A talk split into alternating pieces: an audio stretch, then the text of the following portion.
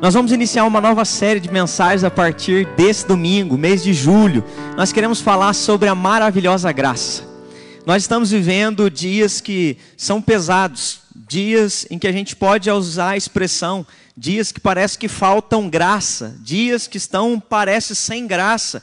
Já são 100 dias que nós estamos enfrentando o Covid, na verdade, mais de 100 dias, não é? Há mais de 100 dias, de uma hora para outra, a gente teve a nossa vida totalmente mudada, a nossa convivência social, as nossas atividades sociais, particulares, profissionais, tudo foi mudado, e aí nós fomos é, reclusos para dentro da nossa casa e tivemos que aprender a fazer um bocado de coisa dentro da nossa casa. No começo estava até engraçado, estava um bocado de gente fazendo atividade física, mostrando lá, não é, vídeos, fazendo academia dentro de casa, correndo dentro de casa, fazendo atividade, jogando vôlei, jogando futebol, tudo que você pensar lá em casa nós fizemos também com a criançada mas quando se passam 100 dias, isso já vai para mais de três meses, isso começa a trazer um desgaste, isso começa a trazer um cansaço, e aquilo que parecia que é, ia ser rápido, parece que a gente não sabe quando é que a normalidade vai voltar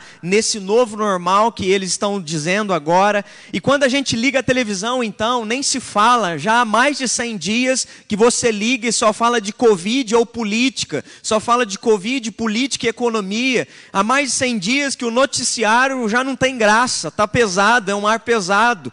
Tem um sociólogo chamado Zygmunt Bauman, ele vai analisar o mal-estar na pós-modernidade. E é interessante que essa análise que Bauman fez não tem nada a ver com esse momento da pandemia, mas reflete muito o momento, o mal-estar social que todos nós estamos inseridos e vivendo.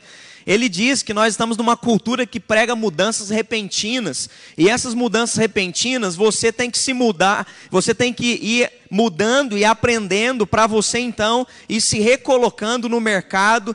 E isso é muito rápido, as mudanças vinham acontecendo no meio profissional, mas com a Covid a mudança foi muito forte, ela foi muito bruta, no sentido de sairmos de uma vida relacional, tete a tete, presencial, para uma vida virtual. E quem não sabia se vê em desespero.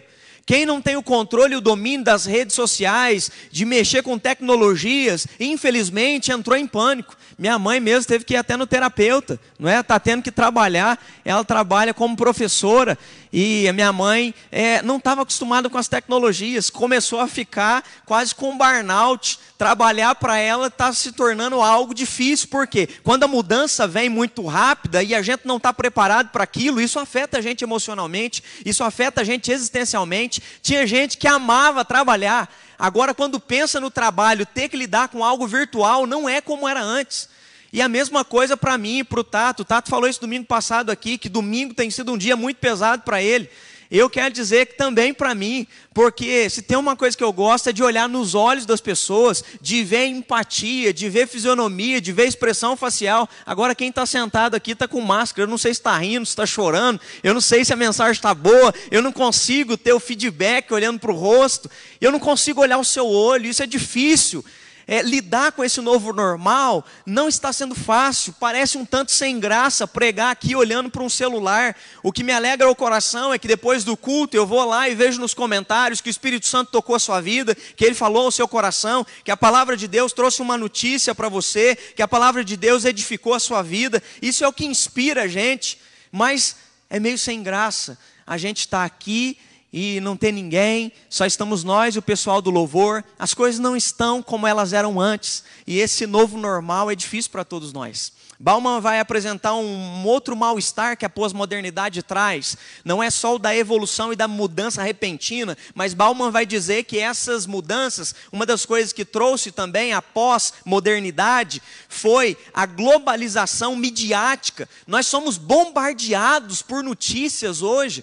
Nós temos notícia na televisão, temos notícia no celular, temos notícia sendo compartilhada pelo WhatsApp, pelo Facebook, pelo Instagram, pelos stories. A todo momento nós somos bombardeados por notícias de tudo que está acontecendo. E mais do que isso, não é só uma notícia local, são notícias globais. Nós sabemos do que está acontecendo em Alfenas, a Areado, a Machado, mas também sabemos o que aconteceu no Japão ontem, que teve lá uma grande chuva, inundou cidades.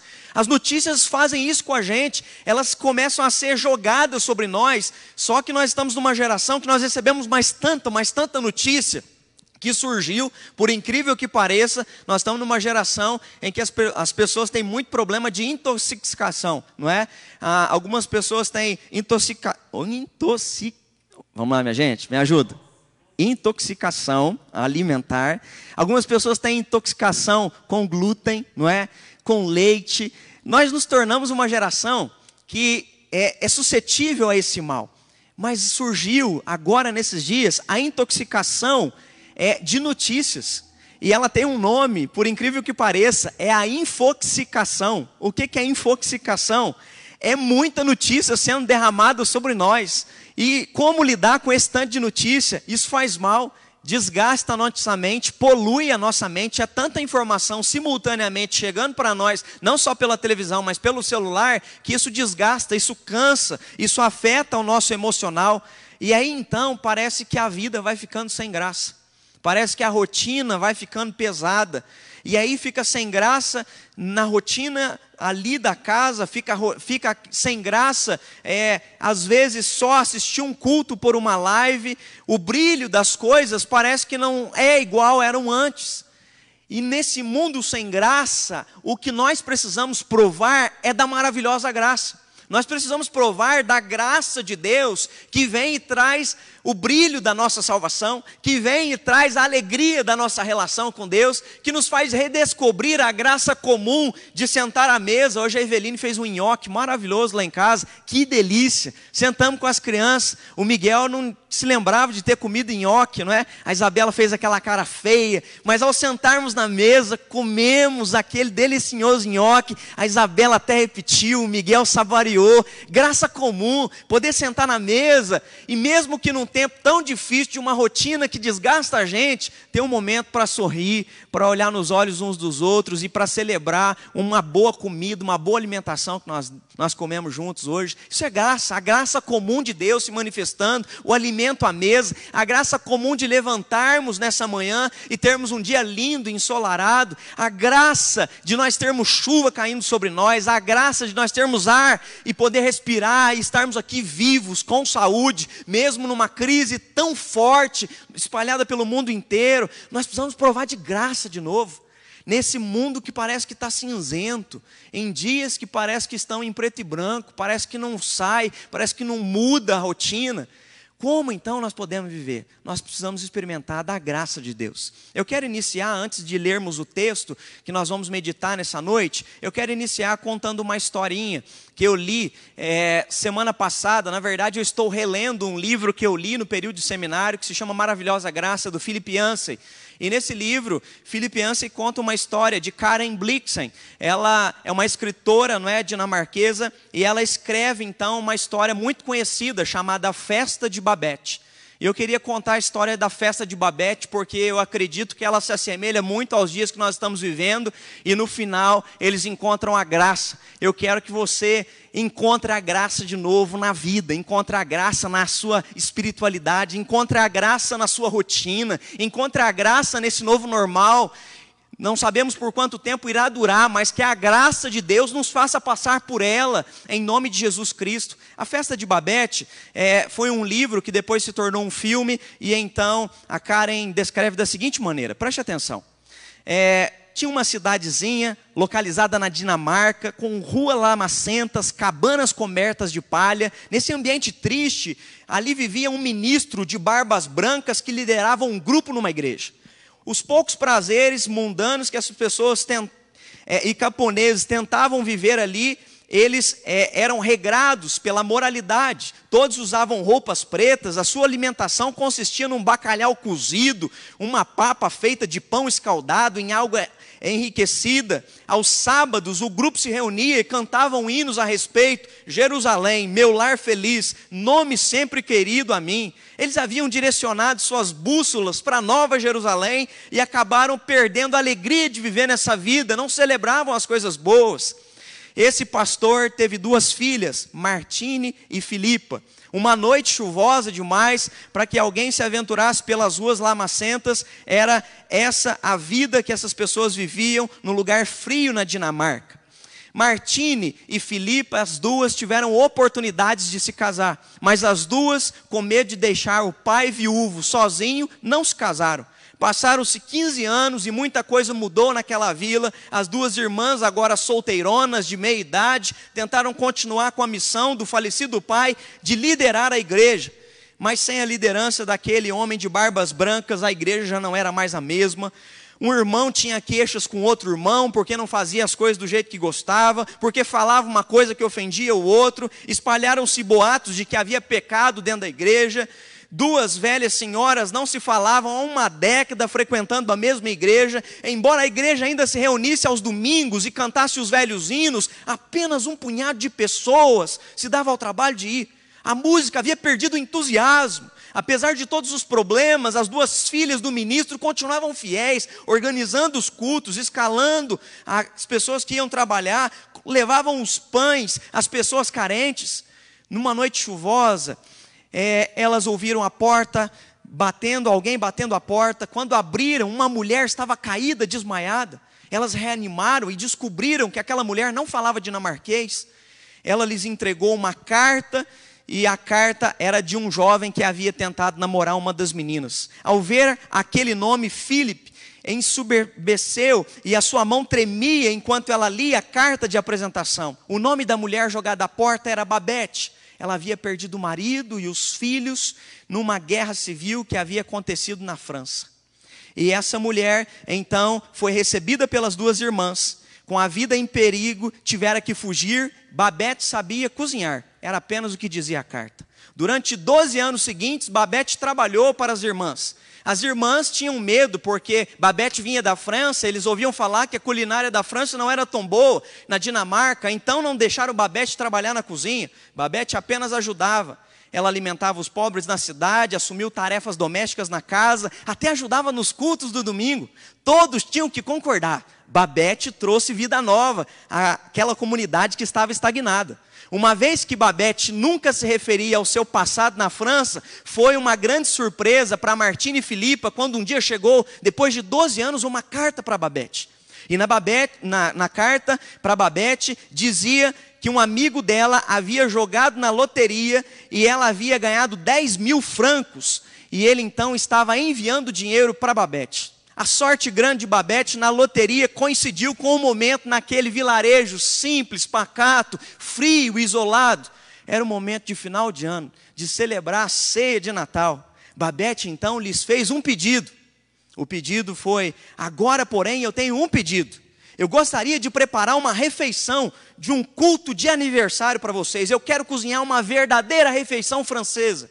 Quando o dinheiro chegou da França, Babette fez uma viagem rápida para providenciar os arranjos para o jantar. Nas semanas que se seguiram à sua volta, os habitantes de Norway foram surpreendidos com uma visão de vários barcos ancorados, descarregando provisões da cozinha. Haviam gaiolas com aves, caixas de champanhe, vinho, a cabeça inteira de uma vaca, vegetais, trufas, faiscões, presuntos, estranhas criaturas que viviam no mar, uma imensa tartaruga ainda viva mexendo a cabeça. Tudo tudo isso acabava na cozinha daquelas irmãs. Nevava no dia 15 de dezembro, o dia do jantar, iluminado, a aldeia obscura estava com luzes.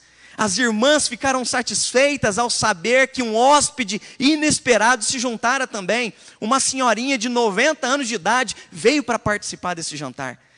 E também tinha ali homens da cavalaria participando. Babette havia conseguido também emprestado louças de cristais o suficiente. Havia enfeitado o recinto com velas. A mesa estava linda. Incrível, disse o general quando experimentou o primeiro prato de Babette. Disse o seguinte: nunca comi comida tão deliciosa como essa.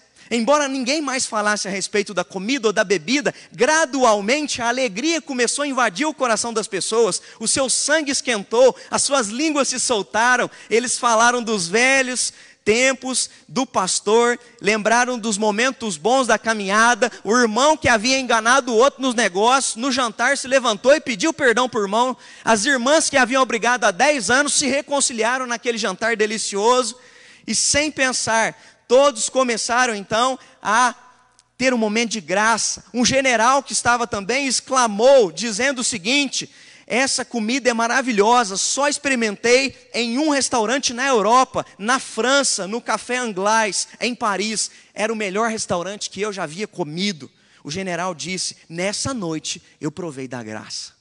Foi maravilhoso este jantar. A festa de Babete terminou com duas cenas. Lá fora, os velhos se dão as mãos ao redor da fonte, cantam entusiasmados velhos hinos da fé, e uma cena de comunhão. A festa de Babete abriu o portão da graça que estava silenciosa, eles sentiram a presença de Deus, como se realmente tivessem os seus pecados lavados, tornados brancos como a, lê, a lã, e nessas vestes inocentes, recuperadas, faziam brincadeiras. Então Babette deixou cair a bomba. Ela havia gasto todos os 10 mil francos que tinha ganho, e ela tinha comprado toda aquela comida e enfeitado todo aquele dia para dar aquela grande festa. E então ela encerrou o jantar dizendo para as irmãs e para todos daquela igreja que ela era a chefe do restaurante de Paris, Café Anglais. Eles comeram da melhor comida, conviveram com aquela mulher durante 12 anos, sem saber que estavam com a melhor mestre-chefe de Paris dentro da própria casa, dentro da própria igreja ela serviu um jantar tão delicioso que a graça invadiu aquele recinto. Eles voltaram a cantar, a celebrar, a cantar hinos, a vivenciar a alegria da salvação de novo. Trouxe vida, trouxe festa, porque a apatia da rotina tinha lhes roubado a graça da salvação. Eu não sei vocês, mas eu tenho conversado com muitas pessoas e o que eu tenho percebido é que parece que algumas pessoas, e aí estou falando de pessoas que têm a sua fé no nosso Senhor e Salvador Jesus Cristo, Parece que perderam o brilho da salvação. Parece que esses dias estão cinzentos, as pessoas estão como na festa de Babete, estão vivendo anos e anos, ou meses e meses apáticos, e parece que perderam a alegria de viver, a alegria de se reconciliar, de pedir perdão. As pessoas estão brigando até mesmo longe umas das outras, mesmo não estando presencialmente juntas, estão brigando pelo Facebook, estão entrando em desacordo relacionalmente, estão entrando em atritos, sabe? Parece que está se tornando cinzento esses dias, não só no aspecto social, onde nós saímos de uma rotina que era deliciosa, de estarmos em comunhão, nós teríamos a nossa festa caipira agora, seriam dias deliciosos, tudo isso foi tirado de nós, e nós entramos então nessa rotina cinzenta. Mas para piorar, a gente parece que vai perdendo a graça relacional, a graça dentro de casa, a graça emocional. Alguns não estão tendo um relacionamento saudável com Deus, até mesmo na vida espiritual. Alguns não estão provando mais disso, dessa alegria. Pastor, como fazer? Como é que nós podemos experimentar a maravilhosa graça de novo? Como é que nós podemos experimentar isso? A festa de Babete nos lembra de uma coisa: o nosso Deus pagou um alto preço para que você pudesse ter a salvação. O nosso Deus vai dizer na primeira carta de Pedro que nós não fomos comprados mediante prata ou ouro, mas nós fomos comprados pelo sangue do Cordeiro antes da fundação do mundo. Ele deu o melhor para você, ele te deu de graça, isso é graça, para que você tivesse vida e vida em abundância. Mas como restaurar a alegria dessa salvação? Abra sua Bíblia comigo, por favor. Salmos, capítulo 51, versículo 12.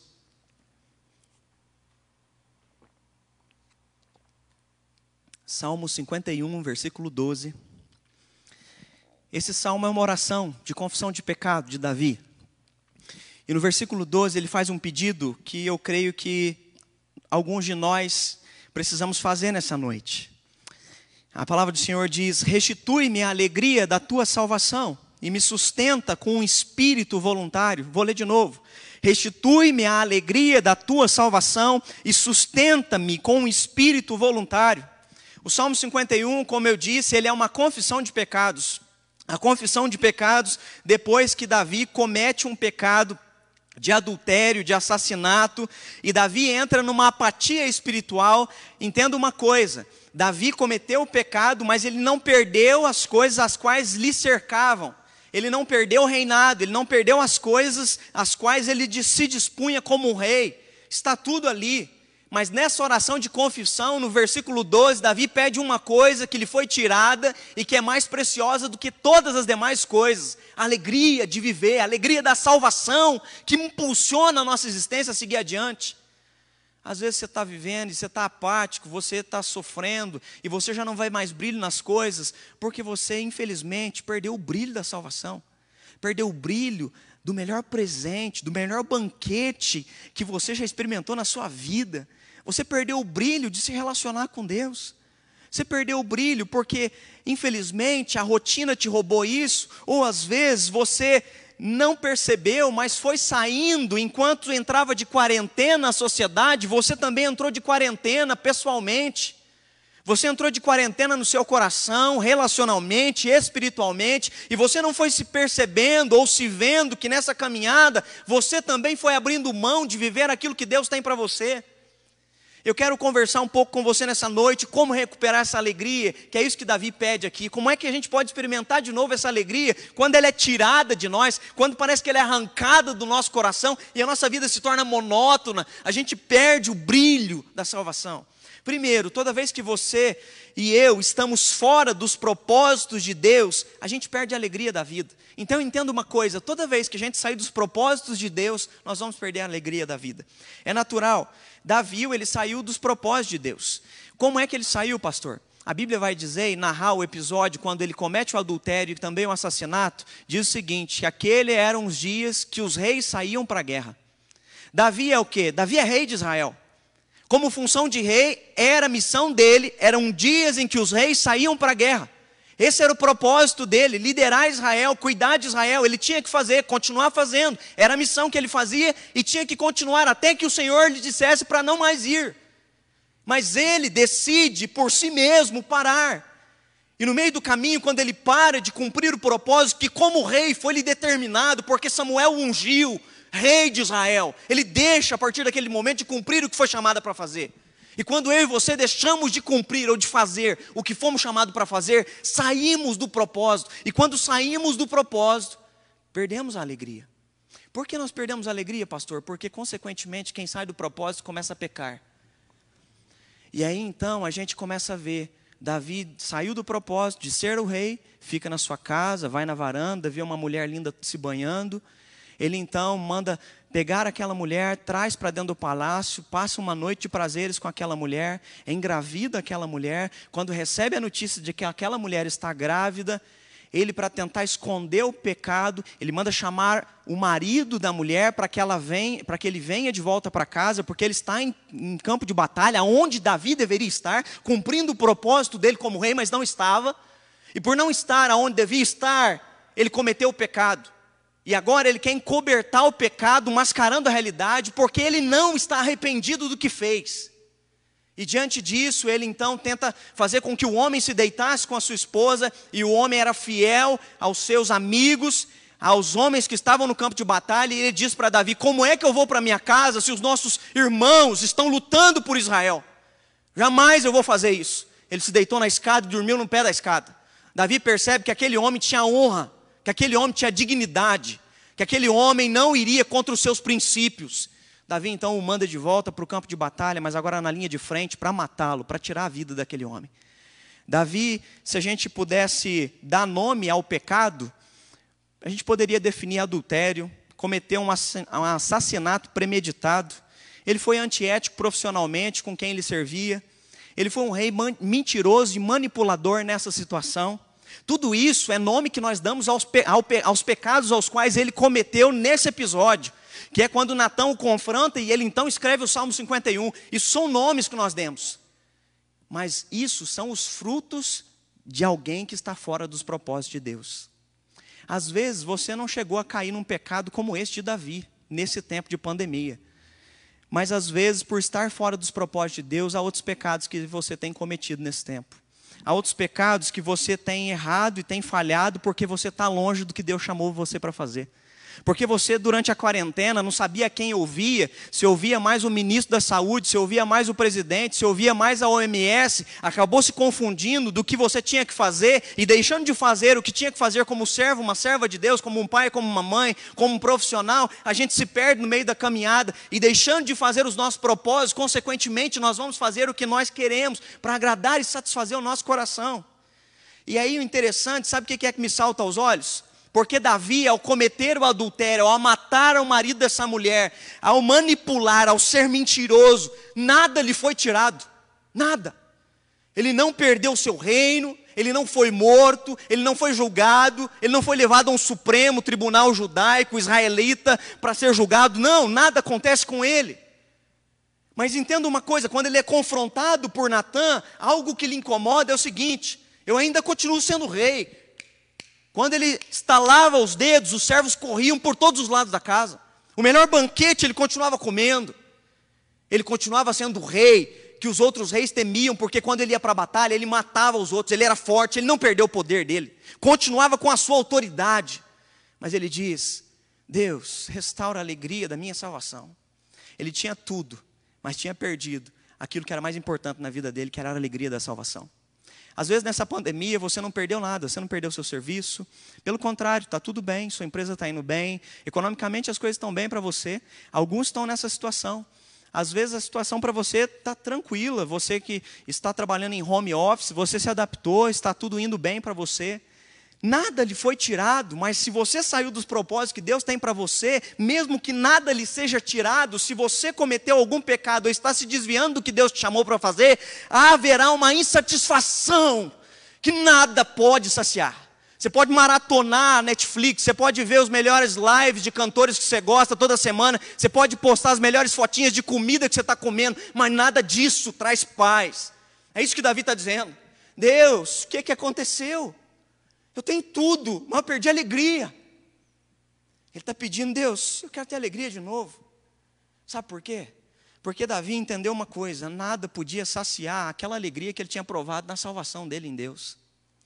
E por que, que eu estou falando isso? Porque nós temos em tempos onde nós estamos tentando saciar existencialmente essa ausência às vezes, da alegria da salvação com outras coisas, como o filho de Davi tentou fazer em Eclesiastes capítulo 2. Se você tiver com a sua Bíblia aberta, eu vou ler agora Eclesiastes 2, de 1 a 11, só para você ver se é bem parecido ou não com o contexto no qual nós estamos inseridos. Nós somos de uma geração, e aí vale a pena dizer, todas as pessoas querem ser felizes, e isso é legítimo, é humano, eu e você nascemos para ser felizes. Agostinho de Pona vai dizer isso na teologia, também fala sobre isso.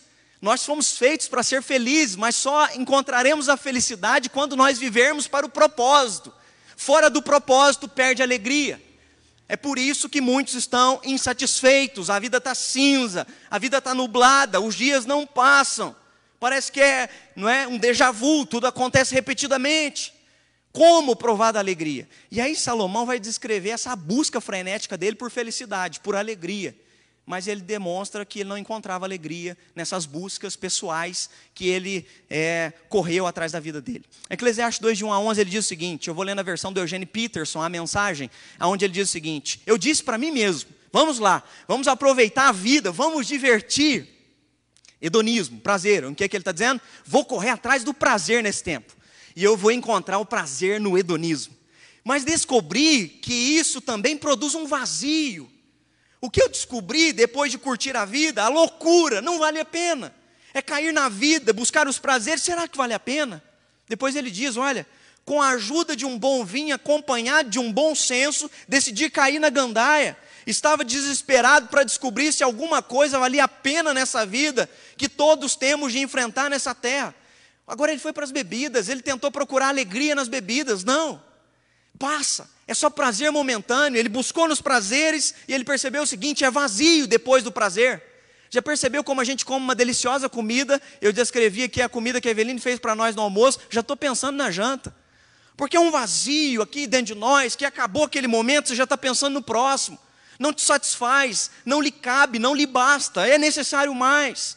E então, olha o que, que Salomão diz: Eu tentei nos prazeres, não deu, tentei nas bebidas também não deu, eu fui para o trabalho.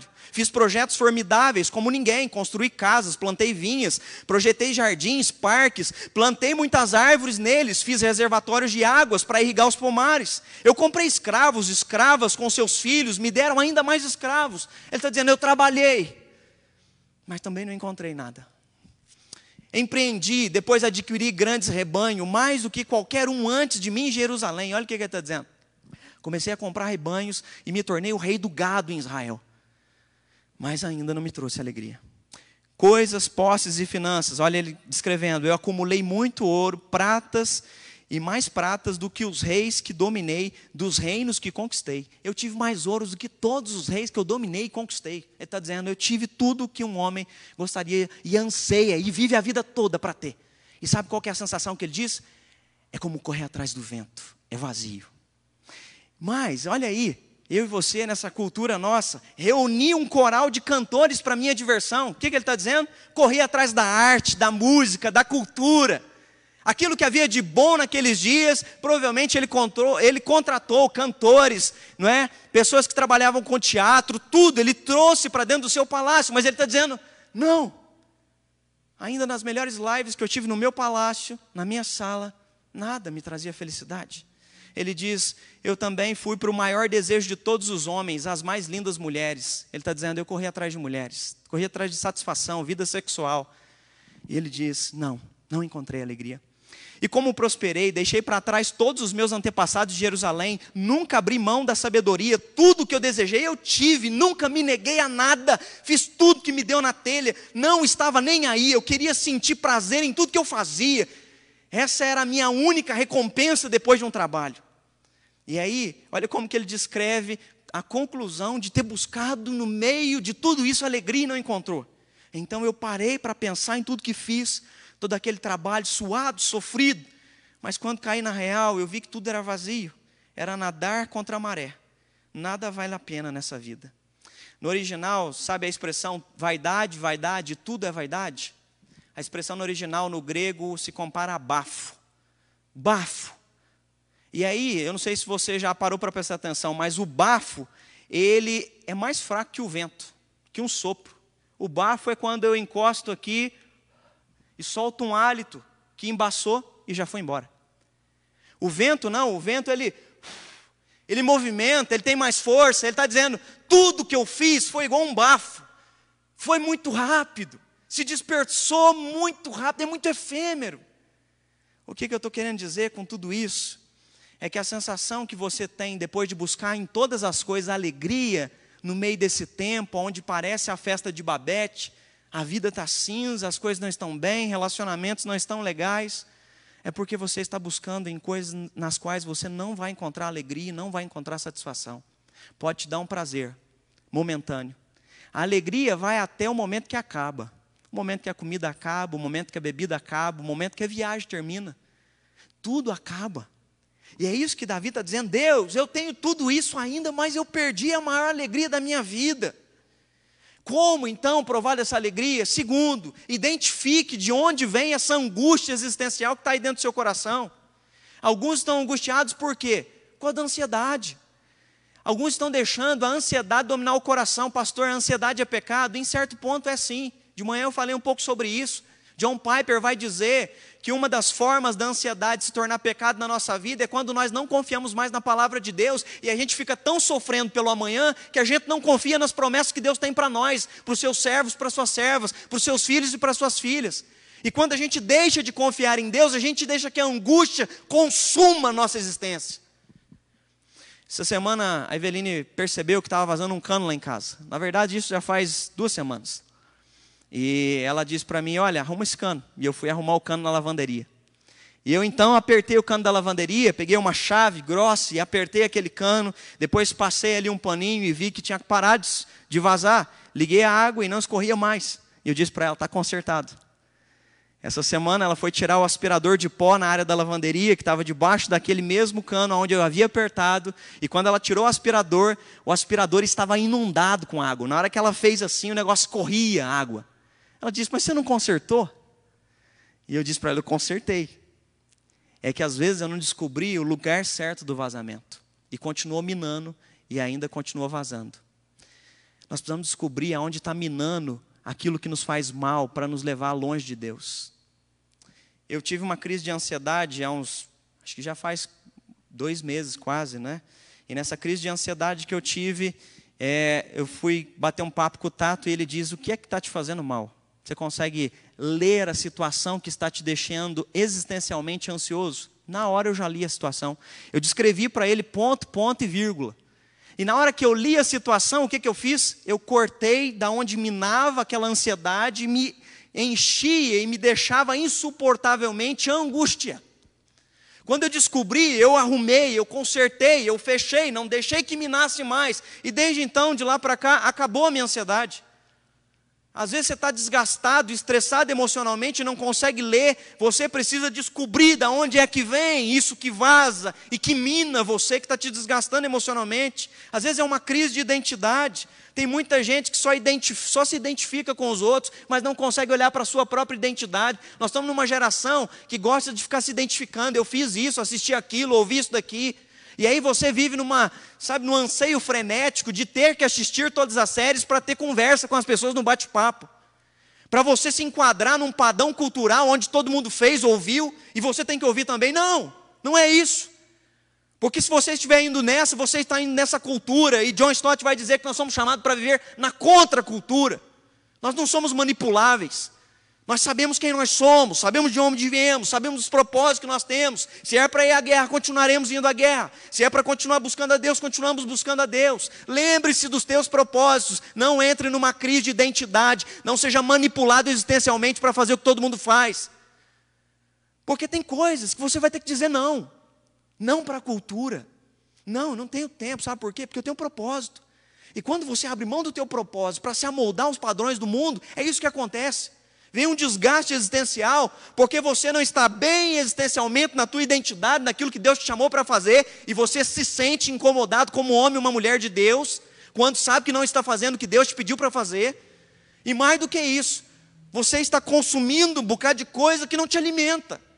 Como diz Provérbios, é uma sanguessuga que tem duas filhas. Você come, come, consome arte, consome série, consome vídeo, consome live, consome livro, consome um bocado de coisa e nada está gritando a sede de dentro. É isso que Davi está dizendo: Senhor, eu preciso da tua alegria para acabar com essa sede que está aqui dentro, gritando dentro de mim. Às vezes pode ser pecado. Pastor, não estou em pecado como Davi. Como eu disse, pode não ser um pecado é, de tanta expressão, entre aspas, com consequências tamanhas quais de um adultério, de um assassinato premeditado, mas todos nós, homens e mulheres, somos pecadores e pecadoras. Nesse tempo de pandemia, você consegue fazer uma análise crítica acerca de si mesmo? Por que você está falando isso, pastor? Porque quem não confessa pecado diariamente, provavelmente está vivendo no pecado e está insensível já ao seu pecado há bons dias, há boas semanas, ou até mesmo meses, ou até mesmo antes da pandemia iniciar. Quem não olha para si mesmo e não chama o Espírito Santo para esquadrinhar a mente, o coração e sondar os seus caminhos, provavelmente está andando longe dos propósitos, não está fazendo mais o que Deus lhe pediu para fazer e não se sente incomodado até que o profeta Natan venha e bote o dedo na cara. Porque na hora que Natan vem e fala: Esse homem que roubou a ovelha do outro, matou ela, é você, Davi. É você. Nessa hora, Davi então diz que rasga as vestes e começa a chorar. Sabe por quê? Porque então caíram as vendas dos olhos. Eu queria que você convidasse o Espírito Santo nessa noite, se há algum pecado, para que ele possa te ajudar a desvendar, porque o Espírito Santo é quem nos convence do pecado, do juízo, da justiça. E aí eu quero fazer algumas perguntinhas para te ajudar nesse olhar para si mesmo, na sua relação com Deus. Primeiro, você pode sinceramente caracterizar seu amor e serviço a Deus como fervoroso, mesmo nesse tempo de pandemia? Deus e o seu serviço são prioridades ardentes para você? Em uma escala de 1 a 10, aonde estaria o zelo por Jesus Cristo na sua vida diária? Você tem desejo ardente de orar todos os dias? Você tem grande entusiasmo pelo estudo da Bíblia, pelo momento devocional, por ouvir a voz de Deus? Você se sente culpado por buscar a Deus só por religiosidade e não está tendo prazer em fazer seus devocionais? Você se sente com seus pensamentos misturados, com o desejo egoísta de estar fazendo outra coisa ao invés de estar buscando a Deus naquele momento e naquela hora? Você tem desejo de orar pedindo que a vontade de Deus se faça, mesmo quando a vontade de Deus não é o que você quer? Responda para si mesmo. E se algumas dessas perguntas nas quais você olhou e percebeu que não está em acordo com a vontade de Deus, é porque você está fora dos propósitos. E se você está fora dos propósitos, conver, confesse o seu pecado. Reconheça as suas falhas espirituais. Quem sabe não são elas que geraram essa apatia, essa angústia que você está experimentando na sua caminhada. Infelizmente, um outro mal que tem vindo nos nossos dias, e ele é sorrateiro, também bati um papo hoje de manhã com vocês, falando sobre a incredulidade. E a incredulidade vem através da forma do orgulho, não é? A incredulidade, John Piper define da seguinte maneira: é um afastamento de Deus para buscar satisfação com as nossas próprias coisas. E aí tem muita gente orgulhosa, se afastando da vontade de Deus, não buscando a Deus para viver a sua autossatisfação. Você gasta tempo diariamente com Deus, você fica realmente quebrantado e contrito por causa dos seus erros, você ora, como é que você ora? Ou você faz a oração, ninguém é perfeito, porque essa é uma oração de um orgulhoso. Como é que você tem orado? Seus pensamentos são libidinosos, são impuros, frequentes. Você tem assistido coisas que você sabe que está em pecado. Você está ciente dos seus pensamentos, dos motivos impuros, preconceito. Você se associa somente com pessoas semelhantes a você? Ou você tende a olhar de cima para baixo, olhando para as pessoas? Como é que está a sua vida? Omissão. Você tem sido um bom pai, uma boa mãe nesse tempo. Você tem amado as pessoas como deve amar. Você tem buscado a Deus como um servo, uma serva que ama a Deus. Quando a gente começa a olhar para um bocado de coisa, várias áreas da nossa vida, é como se o profeta Natan estivesse colocando o dedo na gente, dizendo: olhem para vocês, olhem, porque não tem como a alegria voltar enquanto não confessar pecado, enquanto eu não admitir. E é horrível isso, é horrível admitir que as coisas não estão bem. Eu tenho feito diversos discipulados nesse tempo, tem sido muito legal. A gente está fazendo discipulado pelo Zoom, pelo WhatsApp, e nesses discipulados, um dia uma pessoa disse o seguinte: ela disse, pastor, eu descobri uma coisa. Que eu comecei a, de um mês a dois meses para cá, eu comecei a perceber a minha apatia espiritual. E eu percebi que a minha empolgação não era tanto pela minha vida espiritual particular, mas a minha empolgação era pelas atividades que a igreja promovia para mim. De onde vem a empolgação da sua vida espiritual? Porque nesses dias as atividades foram tiradas de nós. Alguns perderam a empolgação porque a, a, a empolgação estava na atividade, não na comunhão com Deus. Alguns perderam o propósito porque não conseguem viver no particular, só sabem viver no social. Nós precisamos aprender a ter relação com Deus além do social, além da congregação, além do ajuntamento. É necessário ter vida com Deus de segunda a sábado, no íntimo, no, no, no, no secreto. Jesus disse isso: entra no teu quarto, tranca a tua porta, e teu pai que te ouve em secreto te responderá. Não perca a tua vida de devoção, de adoração, de cultuar a Deus, porque Deus está à procura de adoradores que o adorem em espírito e em verdade. Não é no templo de Jerusalém ou de Samaria, Ele está procurando homens e mulheres que consigam viver para Ele, longe do templo também, em tempos como esse nos quais nós estamos. E quando a gente descobre que a gente tem pecado, sabe o que vem a sensação? Uma sensação de mal-estar, de vergonha, de miséria, de ver que nós somos maus, de ver que Tendo a salvação em Cristo Jesus, nós somos capazes de fazer coisas das quais a gente se envergonha depois. Como Davi, um homem segundo o coração de Deus, teve capacidade de adulterar e de matar, e de mentir, de enganar. Diante de tudo isso, o que devo fazer para encontrar a alegria da salvação? É maravilhoso que a própria Bíblia vai nos mostrar para nós como é que nós podemos encontrar essa alegria de novo. A Bíblia vai dizer em Romanos que a natureza clama e geme pelo dia da redenção. Sabe o que é isso? Até a natureza está sentindo as dores de parto, as dores do pecado sobre ela. E diz que a natureza está clamando pelo dia que Jesus vai voltar. O que, que a natureza sabe? Que o único que pode restaurar ela é o nosso Senhor e Salvador Jesus Cristo. A Bíblia diz no Apocalipse, o Tato pregou isso daqui, que os mártires estão diante do trono de Deus e eles estão clamando: Deus, quando é que o Senhor vai ir lá julgar o nosso sangue que foi derramado? Os mártires sabem que o único jeito de acabar esse sentimento de trazer juízo sobre toda essa situação de desgraça na qual nós vivemos, é só Jesus que pode trazer. Nós precisamos nos dar conta de que é só Jesus que vai poder trazer alegria de novo, de que nós precisamos voltar ao primeiro amor, de que nós precisamos voltar a nos relacionar com Deus e a ter comunhão e intimidade, vida de oração e devoção particular e íntima. Mesmo se não haja culto presencial, a nossa vida espiritual não pode entrar em quarentena. Nós precisamos reaprender. Se você desaprendeu até vida devocional, recomece de novo. Volte para o secreto, volte a ouvir a Deus. Provavelmente Davi está em pecado, porque ele já não fazia mais como pastor, porque como pastor ele ia para as montanhas, e ele dizia: Bendize, ó minha alma, ao Senhor, e tudo que é em mim, bendiga o seu santo nome. Ele se diz no versículo 2: Bendize a minha alma ao Senhor e não te esqueças de que Ele é quem perdoa os teus pecados. Davi cantava isso quando pastoreava as ovelhas. E sabe o que, que isso trazia à memória dele? Eu sou pecador, eu preciso dele a todo momento, eu preciso me submeter ao Espírito Santo, eu preciso clamar a vontade de Deus, eu preciso estar debaixo da direção do Pai. Não deixe de ter isso na sua vida cotidiana, continue buscando a Deus. Se você perdeu, volte a praticar isso. Volte a experimentar a alegria, a alegria de se encontrar com Jesus, a alegria de se encontrar com seu Deus Salvador. Terceiro, a alegria para saciar a alma só pode ser encontrada na salvação. E aí eu quero concluir com uma frase de C.S. Lewis, que ele diz: Eu anseio ainda por uma comida que eu não comi. Eu anseio ainda por uma música que eu nunca ouvi. Eu anseio por coisas espirituais. Sabe esse anseio da tua existência dizendo: não está bom, não está bom. É o teu coração dizendo: você está ansiando por Deus. Como a natureza, você está clamando de dentro de você. Você está clamando e gemendo pelo dia da redenção, pelo dia de experimentar alegria. Essa nossa sede não vai ser saciada com a gente experimentando várias coisas, buscando autossatisfação. Elas vão nos dar momentos de prazer como um bafo, como eu disse. Mas o remédio para o tédio, o remédio para a tristeza, o remédio para a angústia da alma, o remédio para o ativismo frenético sem resposta, o ativismo para o mundo sem graça e para noticiários que não trazem boas notícias. Não, não é só dar uma boa notícia no meio de um jornal que vai mudar o jornal, não. Nós precisamos da graça de Cristo, nós precisamos da maravilhosa graça, é só isso. A questão é que nesse tempo muitos confundiram e começaram a buscar graça ou tentar buscar alegria nessas outras coisas.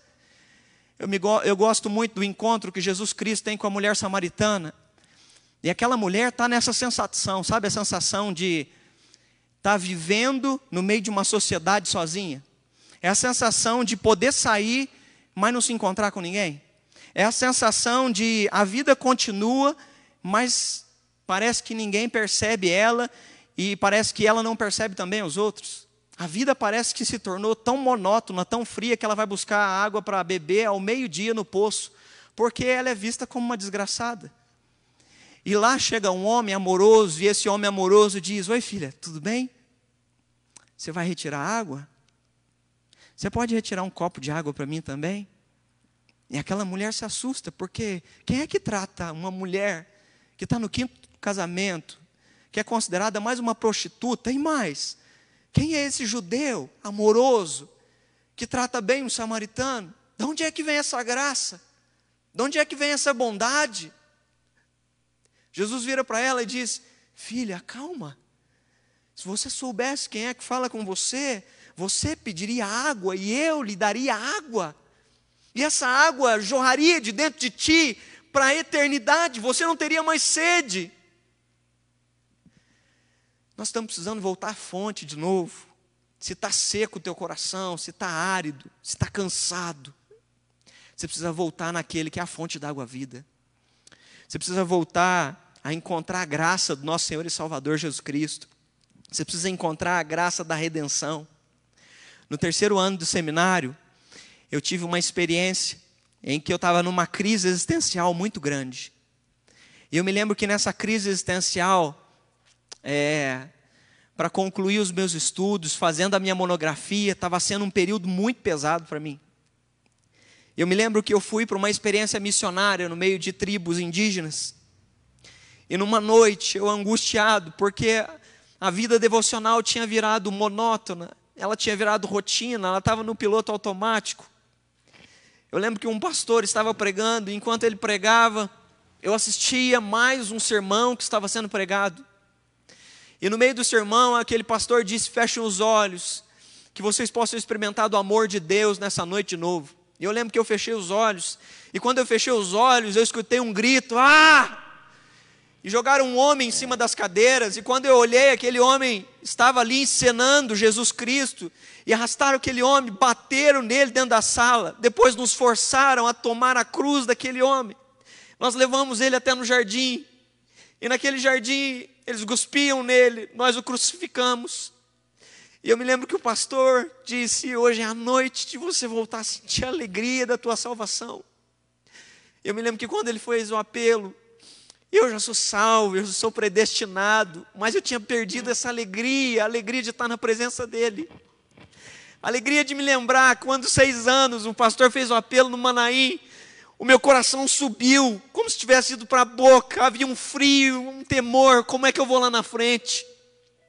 Mas eu lembro que eu ouvi a voz do Espírito Santo dizendo: Vem, porque eu te amo. Quando a gente experimenta a alegria da salvação de novo, nada se compara A alegria da salvação é a melhor experiência que um ser humano pode provar. Eu não sei se você se lembra do dia que você entregou a sua vida a Jesus. Eu não sei se lembra de que momento foi, quando foi, no apelo, quando foi. Mas eu quero te convidar a sentir essa alegria que você sentiu naquele dia de novo. Eu quero te convidar a sair do culto, da live hoje, com a mesma empolgação que você saiu aquele dia daquele culto, querendo ganhar o mundo para Cristo, porque a alegria da salvação invadiu o teu coração. Você pode experimentar a alegria do nosso Senhor e Salvador Jesus. Você que é salvo, eu não estou falando para quem não é salvo. Perder a alegria da salvação não é perder a salvação, é perder o júbilo na sua salvação é perder a celebração na melhor coisa que você tem na tua existência, no melhor presente que você já recebeu, que é o nosso Senhor e Salvador Jesus Cristo. Eu me lembro que quando eu saí daquela aldeia, toda a crise existencial tinha ido embora. E a empolgação era tamanha que eu queria ganhar o mundo para Jesus de novo. Eu lembro que eu fui na, no ônibus evangelizando, cheguei na rodoviária do Tietê, encontrei uma mulher chorando. Eu lembro que eu me sentei do lado dela e falei de Jesus. Eu lembro que naquele dia eu experimentei alegria de novo, ela invadiu o meu coração. Meu convite para você, escrever aí nos comentários: Senhor, restaura a alegria da minha salvação. Eu quero experimentar essa alegria de novo, Deus. Eu quero experimentar a alegria de viver para o Senhor, de me relacionar com o Senhor, de estar apaixonado pelo Senhor. Eu quero experimentar a alegria de querer ganhar o mundo de novo para o Senhor. E a minha oração é que você possa experimentar isso nesse mês de julho. Que a graça de Deus possa invadir tua vida de tamanha forma que você vai transbordar na presença do nosso Deus. A minha oração é que você possa fazer a oração que Davi fez no Salmo 63, versículos 3. Deus, a tua graça é melhor do que a vida. No capítulo 51, ele estava pedindo alegria de novo. No capítulo 63, ele já está dizendo: Deus, a tua graça é melhor do que viver. Quando você encontrar a graça, você vai descobrir isso. A graça é melhor do que a vida. A graça é melhor do que uma série, melhor do que uma comida. A graça em Cristo Jesus foi o maior presente que nós já experimentamos. A graça é a dádiva de Deus, nos amando, cuidando de nós, nos restaurando, nos sustentando, nos livrando da tentação. Que a graça de Deus seja sobre a tua vida, seja sobre a tua casa. Coloque o seu coração diante de Deus, nós vamos louvar o Senhor com mais um cântico. E depois nós vamos à mesa da graça. A mesa do nosso Senhor e Salvador Jesus Cristo. Celebrar a alegria da nossa salvação. Coloque o seu coração diante de Deus e louve ao Senhor nesse momento em nome de Jesus.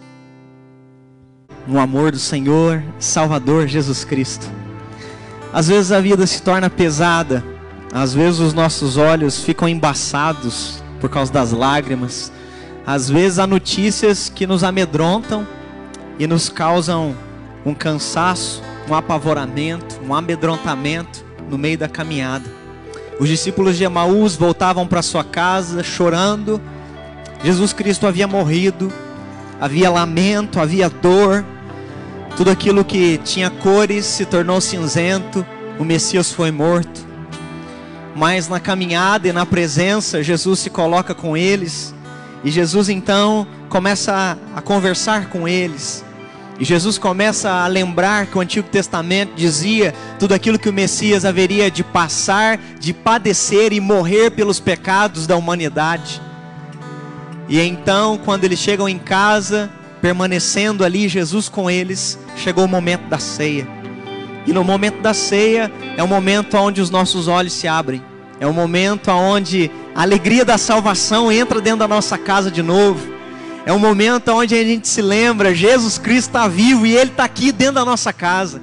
É um momento que o nosso coração queima e a gente se lembra, o nosso Deus ressuscitou e Ele é vivo, Ele se relaciona com a gente, Ele sabe das nossas dificuldades, Ele cuida de nós, Ele não nos desampara, Ele vem atrás de nós ofertar graça de novo, ainda que a gente esteja longe.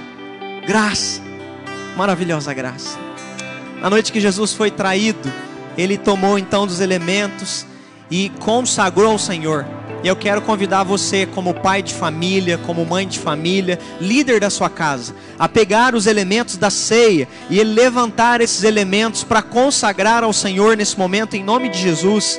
Enquanto eu oro, nós vamos consagrar os elementos da ceia, abençoando, que seja alimento de fé, que seja momento de você restaurar a alegria da sua salvação, que Deus restaure sobre a sua vida, que seja momento de Deus restaurar a sua visão espiritual. Pai, no nome poderoso do Teu Filho Jesus Cristo, Deus, nós nos unimos numa só fé, no nosso Senhor e Salvador Jesus Cristo nesse momento. E nós te agradecemos pelo banquete que o Senhor preparou para nós. Te agradecemos, Deus, porque há dois mil anos o Senhor enviou o seu Filho Deus, para morrer pelos nossos pecados. Obrigado por essa graça. Obrigado que é por essa graça que nós estamos aqui conectados, assistindo um culto, cultuando ao Senhor. É por essa graça, Deus, que nós não vamos perecer eternamente, mas nós viveremos eternamente junto com o Senhor. É por essa graça que nós temos, Deus, o perdão dos nossos pecados, a remissão dos nossos pecados.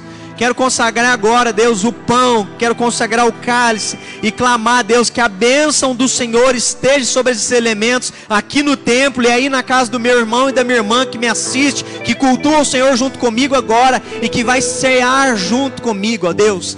Que seja alimento para a nossa fé, que nos fortaleça espiritualmente, que fortaleça-nos, Deus, na nossa comunhão com o Senhor, para honra, glória e louvor do teu santo nome. Amém, Senhor. Amém.